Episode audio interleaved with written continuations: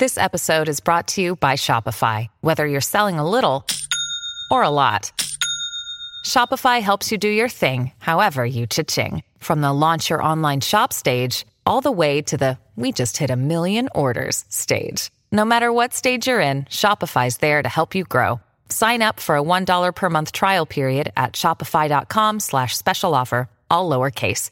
That's shopify.com slash special offer.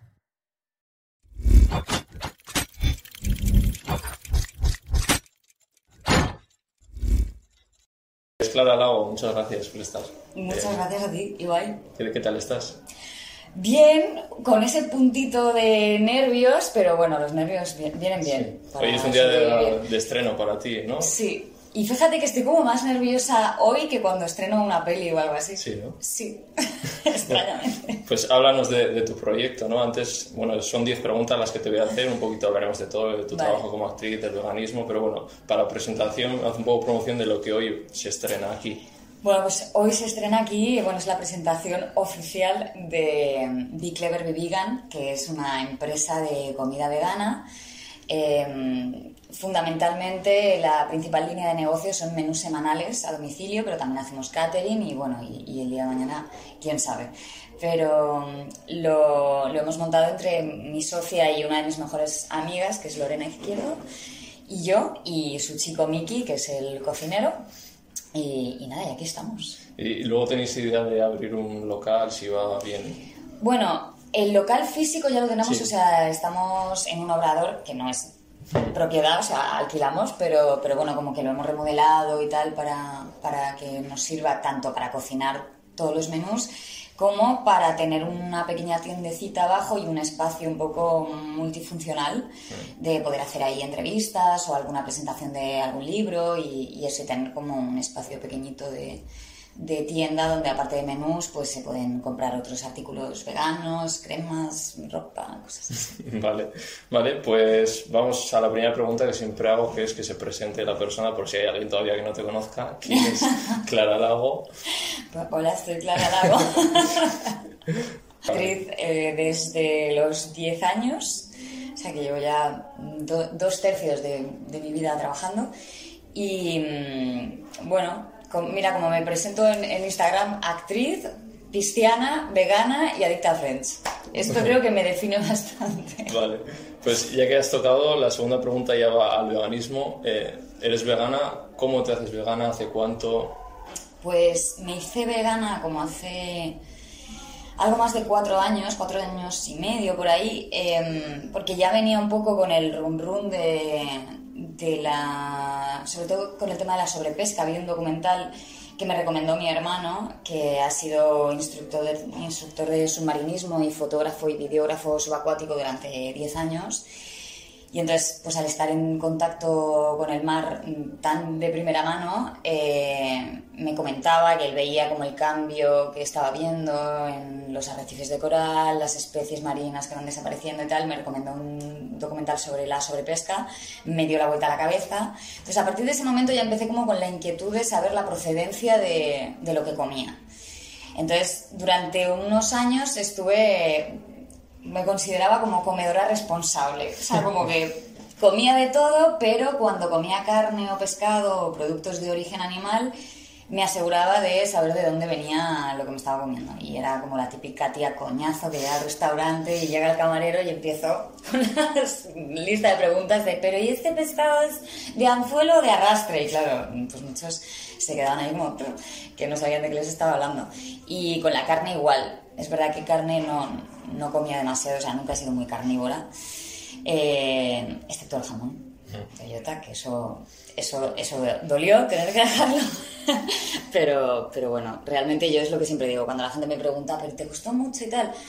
Digo, es que cuando te hace clic, eh, es Como que realmente animales, ¿no? sí, no, no, no lo sientes como una renuncia.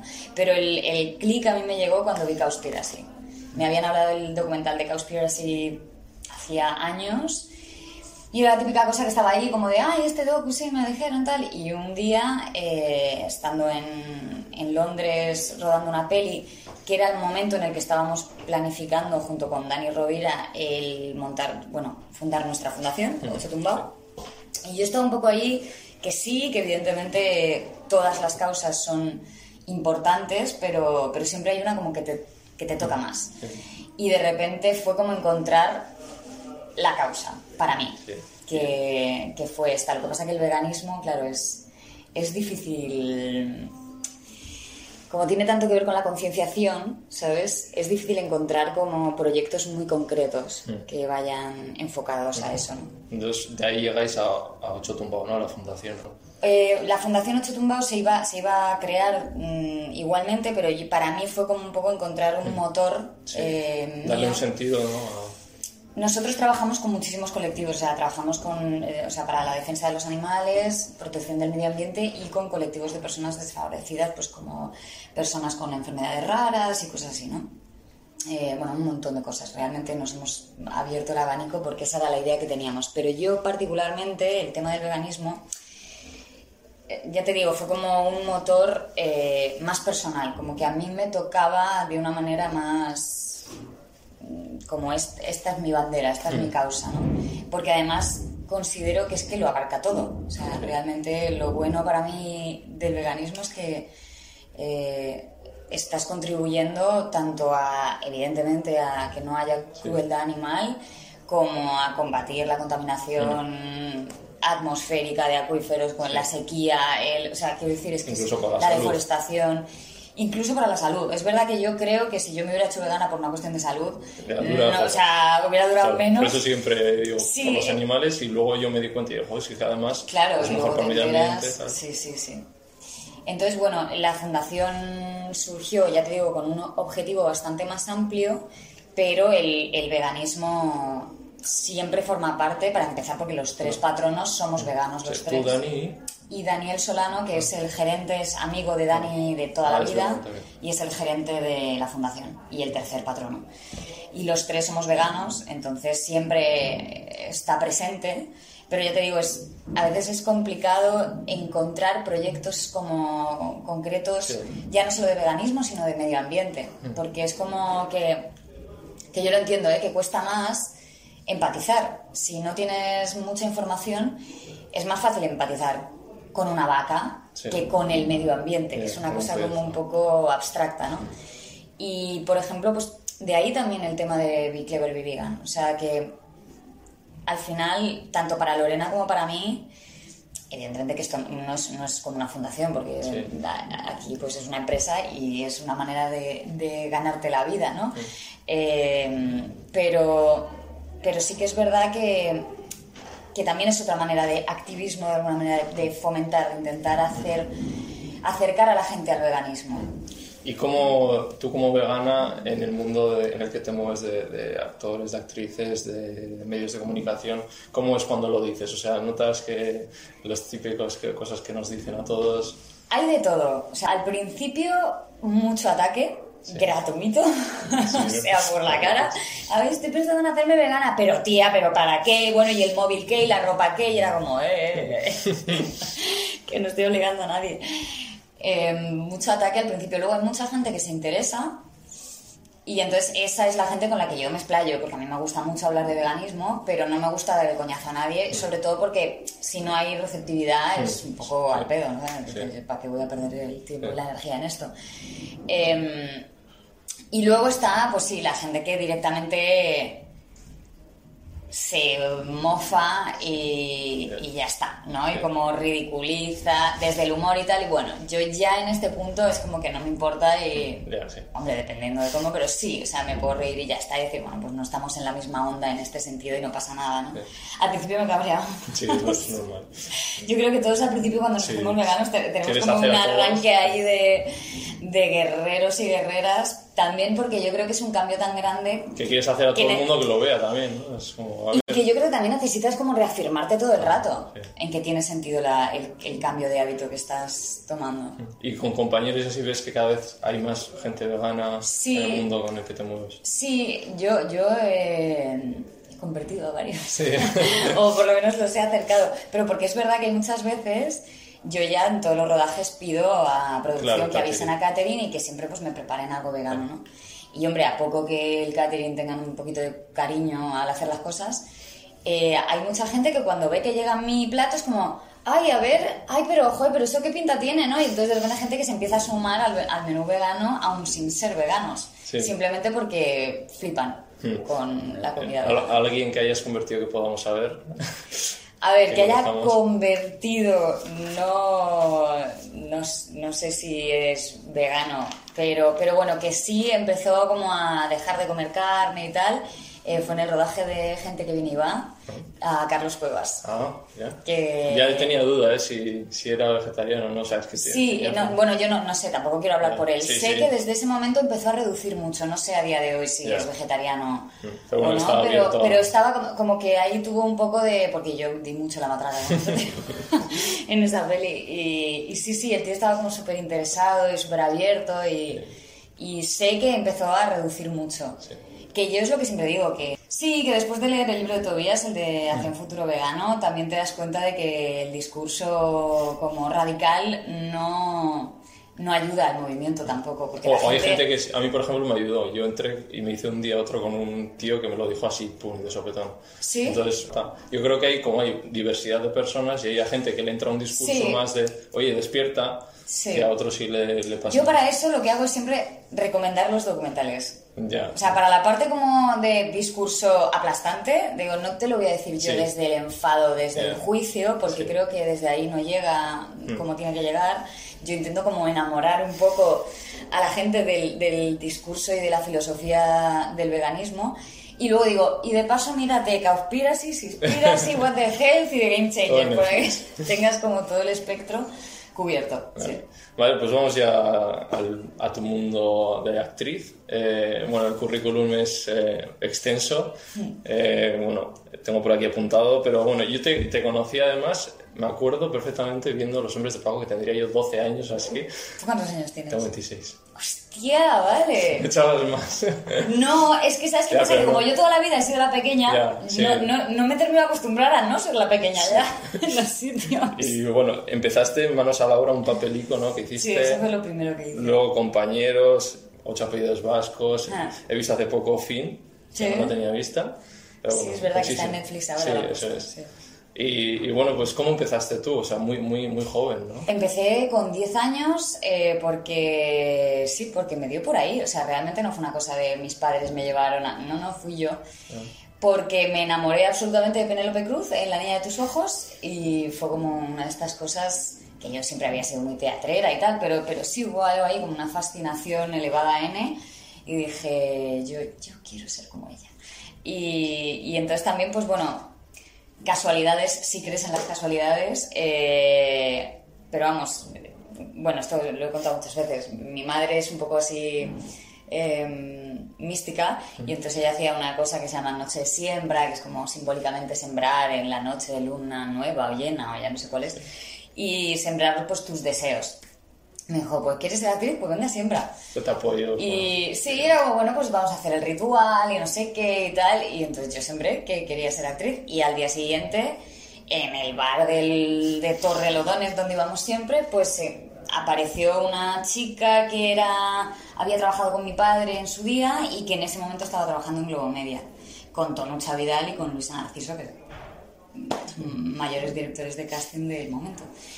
Y entonces, pues nada, yo con todo mi morro fui y le dije, hazme una prueba. Y, y así, y efectivamente fui, hice una prueba de cámara para nada realmente, o sea, no era eh, para algo en concreto, pero bueno, de estas pruebas que luego guardan, y esa prueba creo que fue la que vio Luis Narciso y me propuso para compañeros. Y de ahí muchas películas, lo- Los Hombres de Paco no sé cuándo llega más o menos. Los hombres de Paco yo tenía 17, creo. No, ya, ya, está, ya llevas bastante tiempo entonces. Sí, ya llevaba... ¿Cómo fue la experiencia? ¿De los hombres de Paco? Muy guay. No, o sea, hay actorazos, ¿eh? O sea, Sí, sí, Juan sí. Diego, o sea, trabajar Bueno, y con él. aparte yo era la envidia, imagínate, de todas mis amigas. O Ya, sea, claro. yo- mi grupo de amigas, que nos, nos hacemos llamar la secta de la llave, eh, porque tenemos todas el mismo tatuaje, eh, cuando les dije que iba a salir en Los Hombres de Paco Luego sí, para ser Sí. la hermana de Lucas, o sea, hubo una que directamente estaba al teléfono y me dijo, no, o sea, no te voy a hablar más. O sea, Sí. te, te- yo te Sí. cuelgo y no me hables mañana, no me hables durante una semana, porque te odio. Y yo en ese momento, fíjate que no... Yo acababa de volver hacía relativamente poco de Estados Unidos, que mm, estudié un año allí para aprender inglés y tal, Y yo no conocía la serie realmente, o sea, era como, bueno. Mm. Y me, me metí en la serie sin saber tampoco muy bien el bombazo que era y sin ser súper fan. Con compañeros sí me pasó. Sí. Que yo era mega fan de compañeros y de repente me dijeron, vas a salir en compañeros. Y yo, o sea, yo veía a Kimi Valle por los pasillos y era como, me quedaba paralizada, en plan, ¡ah! súper mitómana. Pero, pero sí, con los hombres de Paco no me había pasado todavía porque me había perdido el super estreno y la euforia de la gente, pero me lo pasé súper bien. Disfrutaste. De hecho, sí, me, me dio pena porque tuve que dejarlo para empezar otra serie, la del ex, y me dio mucha pena porque me había muy buen rollo, la verdad. Vale. Y cuarta pregunta, eh, ocho apellidos vascos, bueno, ocho apellidos vascos y catalanes. Sí. ¿Qué, qué supuso para ti? ¿Es la película más taquillera de la historia? Joder, pues, pues De España. Privilegio absoluto. Y a día de hoy, además, que ha pasado ya tiempo, joder, es como... mm, Yo en su momento no lo sentía como propio, o sea, era una, era una sensación muy marciana la que yo tenía cuando estaba todo el boom. Era como si me estuvieran hablando de la vida de otra, ¿sabes? O sea, como de... Yo veía lo que estaba pasando, pero no, no me sentía como parte de eso o responsable de... No, no sé. Y a día de hoy, ya sí con distancia, puedo verlo y decir, joder, qué guay, qué, qué privilegio tan grande, qué bonito haber podido formar parte de algo histórico en, en, en tu país y en tu profesión. O sea, es como... Sí, he visto alguna entrevista que no dabais un duro porque fuera tal boom. No, o sea, ni de coña. Hicimos una porra Sí. eh, antes de que se estrenara, pues entre los actores, el director, los productores, no sé qué, de bueno, ¿cuánto creéis que va a hacer tal? Y bueno, eh, algunos de dos millones, no sé qué, tal. Dani fue el que se dejó, yo digo que 10, y todo el mundo. ¡ay, su primera peli, pobre, qué ingenuo! Hizo cincuenta y pico. Ah, sí. O sea, es que claro, no, no, semana a semana era como que nos petaba la cabeza, o sea, no- no- teníamos el chat que era como, pero ¿qué está pasando? O sea, no entendíamos nada. ¿Y, y notaste como un boom más de, de atención hacia ti mediática en ese momento o ya, Sí, pero. como ya tenías una carrera igual, ¿no? O sea, sí, yo, para mí no fue un, un choque tan grande, porque quieras que no. Claro, como yo de alguna manera he, he crecido ya sin, sin ser anónima 100%, o sea, como que el tema del anonimato. Claro, yo los recuerdos que tengo de mi yo anónima 100% son pocos. Eh, luego no, no es que yo tuviera una fama desbordada desde los 10 años, pero sí que es verdad que como compañeros en su día lo veía Claro. todo el mundo. Pues sí que cuando yo salí, el, tiempo que salí en compañeros ya fue como un pico de popularidad. O sea, ya empecé a estar en contacto con, con lo que quiere decir, pues que te miren, que te señalen, tal. Entonces como que ha habido como cierta convivencia mm, para mí con, con- con el tema de la popularidad desde muy pequeña, entonces está, estaba como bastante normalizado. Es verdad que lo raro fue el tema de la prensa rosa, que eso nunca me había pasado. Claro. O sea, el, el- el factor paparazzis y que se hable de tu vida personal y tal, esto sí que fue como, ¿eh? ¿cómo? Pero, pero bueno, también es como, Aprendes a gestionar. es como todo que dices... a Al ver, principio igual cuesta, ¿no? Es raro, es como raro al principio, pero luego también es verdad que es como todo relativizar y dices, si es que en el fondo lo que es noticia deja de ser noticia en el momento Sí. que es noticia. Entonces ya está. es Cuanto como- menos importancia Cuanto menos bombo le des y menos intentes hacer el tonto aquí, no, que no me vean, que no me tal, sé que dices, más fácil decir hola, ¿qué tal? ya está. Eh, vamos con la quinta pregunta. Si te dan a elegir, eh, vamos a hacer una película, una serie, tres actores o actrices con las que quieras que estén dentro contigo. Ay. Tres actores, o sea, entre actores, tres. Sí, Tengo que elegir a tres. Te iba a decir tres que no, pero no voy a ser tan malo. No, es mejor en positivo. Eh, hombre, yo, o sea, por una cuestión de, de darle ese regalo a, a mi niña interior, Penélope Cruz, que es mm, ídolo. De director ya sabemos quién estaría igual. ¿Quién? Almodóvar igual, ¿no? Hombre, Almodóvar, sí. También te digo, a- directores creo que no, no tengo como un director que diga... Sí, no he dicho, como es Este- Penélope, igual por... Sí, también. Pero, pero con Penélope sí que es verdad que tengo como una adoración que, que, que más allá de que racionalmente como adulta diga, no, no, es que la mujer es un portento de actriz y, de, y de belleza y de todo, ¿no? Sino que es esa cosa como de, de la infancia. O sea, decir, ya te he visto que estuviste en algunos premios y que te, de repente te tocó, te giraste y dije... Bueno, me lancé a su cuello como si fuera una fanática loca, que es lo que soy. Entonces, eh, pues sí, hay, hay algo ahí como con Penélope de, de que, de que le tengo como un cariño especial, pero porque ya te digo, porque es como fue mi motor Mm, de pequeña para decidir eh, hacerme actriz. Entonces hay algo ahí como un vínculo, bueno, un vínculo mío hacia ella, evidentemente, ella hacia mí. Pero ella es súper maja conmigo Sí. siempre que me ve, cosa que yo flipo, pero... Pero bueno, como que ahí es verdad que, que sí, yo, el, yo no me puedo morir sin, sin trabajar con Penélope. Javier Bardem, la verdad que tengo debilidad también. Y... mm, ¿Tienen que ser españoles o puedo...? Meryl Streep. Vale, encima, así hablamos porque has- estás dando ya un pasito en Hollywood, ¿no? Porque has hecho un papel en una película. Sí, he hecho dos películas, eh, bueno, coproducciones, sí, americanas, con papelitos pequeños, pero oye, ahí estoy. Y, y luego rodé, bueno, un capítulo de una serie eh, allí, que era, pues eso, un episódico y ya está, y luego una cosa que fue una putada, que rodé un piloto para una serie que luego no, se, no se hizo. Que esto, esta cosa que hacen los americanos que a mí me peta la cabeza, que es como cada cadena dice, no, rodamos 15 pilotos y luego de los 15 elegimos... ¿Qué Joder. gastas la pasta en rodar 15? O sea, pues eh, eso es poderío. Vale. Es esta pregunta, bueno, hemos hablado un poquito de paparazzis, eh, de redes sociales. Me gusta que sea hablar con el entrevistado o entrevistada de no solo lo positivo, sino cómo gestionar redes sociales, el, el lado malo de las redes sociales, cómo lo llevas tú, si hay hate o no, cómo lo gestionas para la gente que lo pueda tener. Eh, yo es que soy. Soy un poco, lo digo siempre, soy un poco influmierder, o sea, pero no por. Es que se me olvida, o sea, soy la típica que, que voy a comer y digo, venga, voy a hacer fotos a los platos para. Y llega el postre y digo, me cago en su puta madre que no he hecho ni una foto. O sea, no.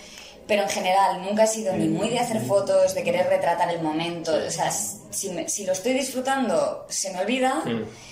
Y si no lo estoy disfrutando, digo, ¿para qué quiero una foto? Entonces es como que. Y forzar el momento, no. Entonces, bueno. Y en general, bueno, tengo como una relación con las redes sociales. eh, como de con la calma, ¿sabes? Sí. De pausada, Con prudencia. con prudencia, sí. Pero sobre todo por una cuestión de que al final todos somos humanos y somos susceptibles de que nos afecten las cosas. Tanto para endiosarnos de más, porque, porque también puede pasar, las redes sociales son de repente, ¿sabes? Gente que te ama y se desvive por ti y tampoco es real y, te- y tampoco está bien que, que tú te, te subas a ese pedestal, ¿no? O permitas que te suban porque porque hay que mantener el ego a raya. Y luego gente que te odia gratuitamente y que, y que también es difícil de gestionar. O sea, cuando, cuando de repente te llueven, a mí me ha pasado de linchamiento y tal, y, y es difícil. Es, es- Estás muy expuesta también, no solo en redes, sino entiendo que en los medios de comunicación, por, por los papeles, y siempre se opina, para bien o para mal, ¿no? Entonces, Bueno, y si todavía es una cuestión de un personaje, dices, bueno, mira, a ver, mm, yo qué sé, yo He lo hago lo mejor que puedo, puedo y, y ya está, ¿no? Pero cuando es un ataque a tu persona, claro, sí. eh, es complicado. Entonces yo por eso hace tiempo que decidí como no mirar demasiado los. Claro, tú subes un post. y Yo subo y... Que comenten que sí. Y sí, quien quiera mm, adorarme, pues oye, si te sirve a ti, genial. Y quien quiera odiarme, yo no me voy a quedar con eso, ¿sabes? Sí, porque si no es para ti, encima, Sí, no no sé. Y porque también creo que hay algo como un poco. No sé, o sea, ya te digo, yo voy hablando de esto, pero tampoco es que tenga una idea súper formada ¿eh? sobre el tema de las redes sociales, pero porque me parece un tema muy complejo. O sea, me parece que tienen un lado súper positivo, o sea, a día de hoy el, el nivel de comunicación que podemos tener, mismamente con el tema del veganismo, Mm. ¿sabes? Eh, a nivel de noticias, de denunciar cosas, de promover cosas, está súper bien, es, es Sí, muchas fantástico, es una herramienta maravillosa eh, a la que ha liado Greta Thunberg, gracias también a las redes sociales, ¿no? Es como, está guay.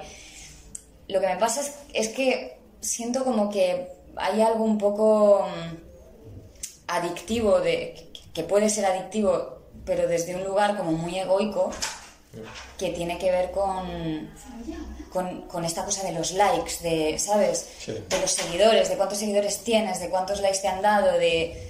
Entonces, hay algo de todo esto que digo, no sé yo si este es el camino, ¿sabes Ya. lo que te digo? O sea, Sobre todo para la gente más joven, ¿no? Que valora Sí, mucho su la- autoestima en... me da la sensación de que, mm, con, que, que tiene una parte muy bonita, muy constructiva y tal, Pues se puede pero me parece complejo. Entonces creo que han llegado como pisando muy fuerte las redes sociales y han entrado mm, de una manera como arramplando con todo sin que hayamos tenido tiempo de decir, bueno, a ver, ¿cómo, cómo gestionamos esto? ¿Qué impacto realmente va a tener esto en la sociedad y sobre todo en la gente joven? ¿no? Vale, y una pregunta, ¿qué piensa Clara Lago del feminismo? Buah, esta pregunta podríamos estar aquí hasta pasado mañana. es muy amplia. ¿Qué pienso del feminismo? Bueno, que es un movimiento, pues, pues como el veganismo, que, que es absolutamente necesario para que poco a poco esta sociedad en la que vivimos pues vaya siendo menos enferma, se vaya alejando de la oscuridad y vaya yendo hacia la luz. ¿Has vivido tú alguna situación en tu trabajo como actriz de machismo?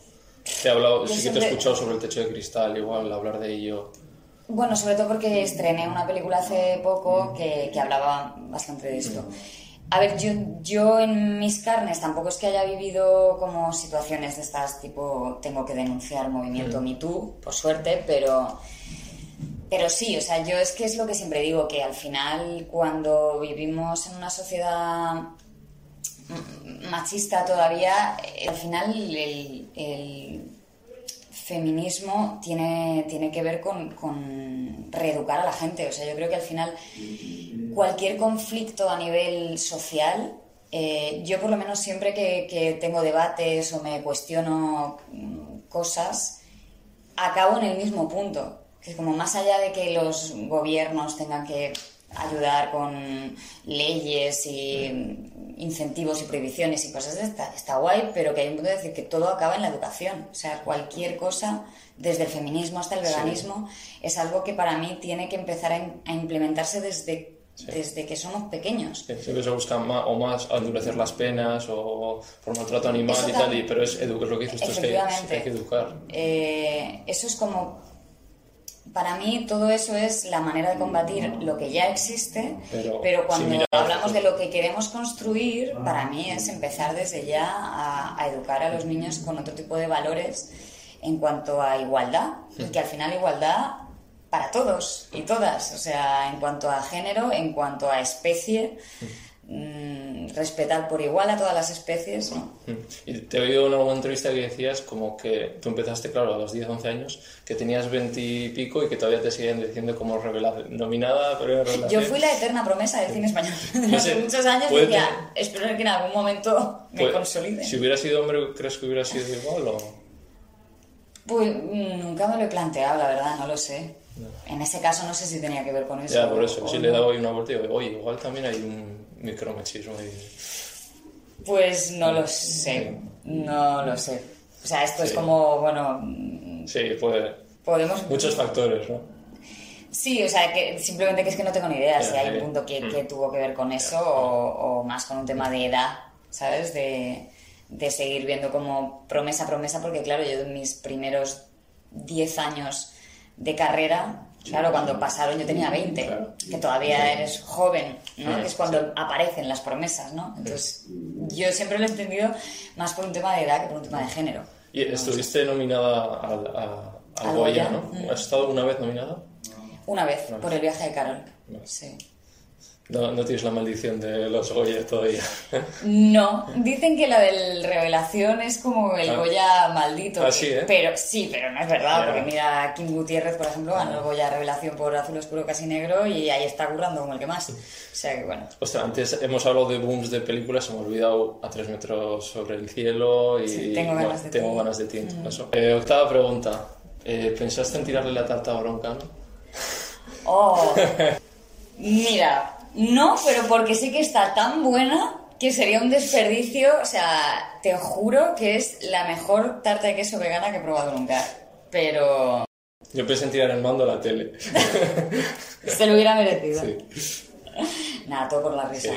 No, lo hizo, bueno, no sé, luego hablarías con él. o- Sí, sí, sí, sí, yo ya lo conocía Sí. a, a Broncano de antes y, y sí, súper buen apoyo rollo. ahí vomitando la tarta.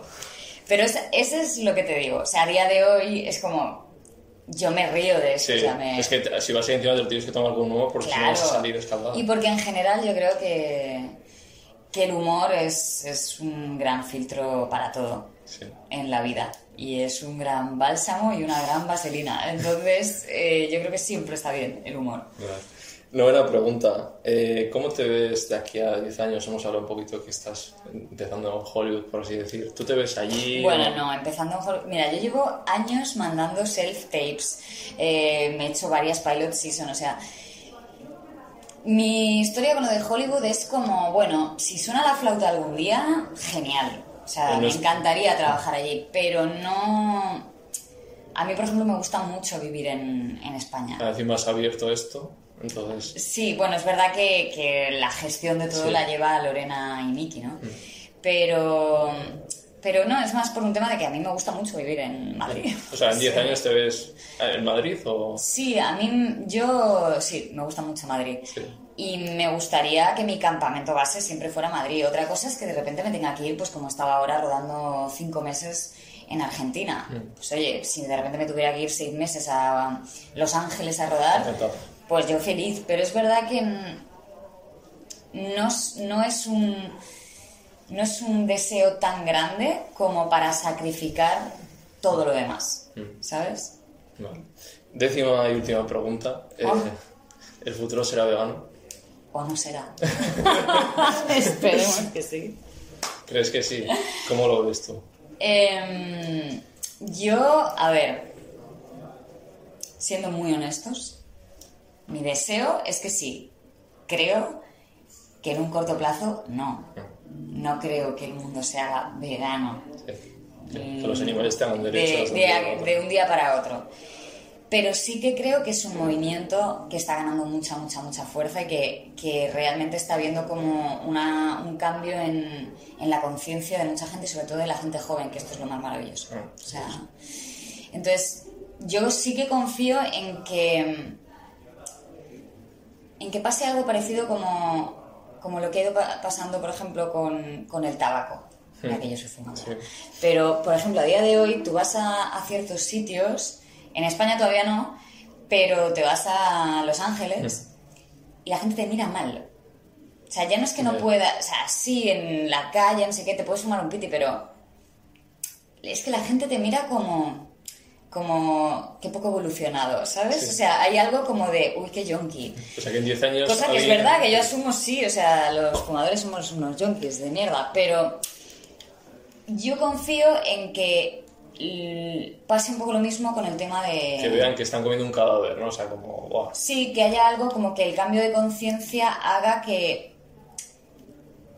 que ya no solamente se restrinja, se prohíban ciertas cosas, o se dificulte el acceso a, de la manera que sea, no lo Mm. Sí. sé, pero, pero sino que también eh, sea por un cambio de conciencia y que, y que ya sea como...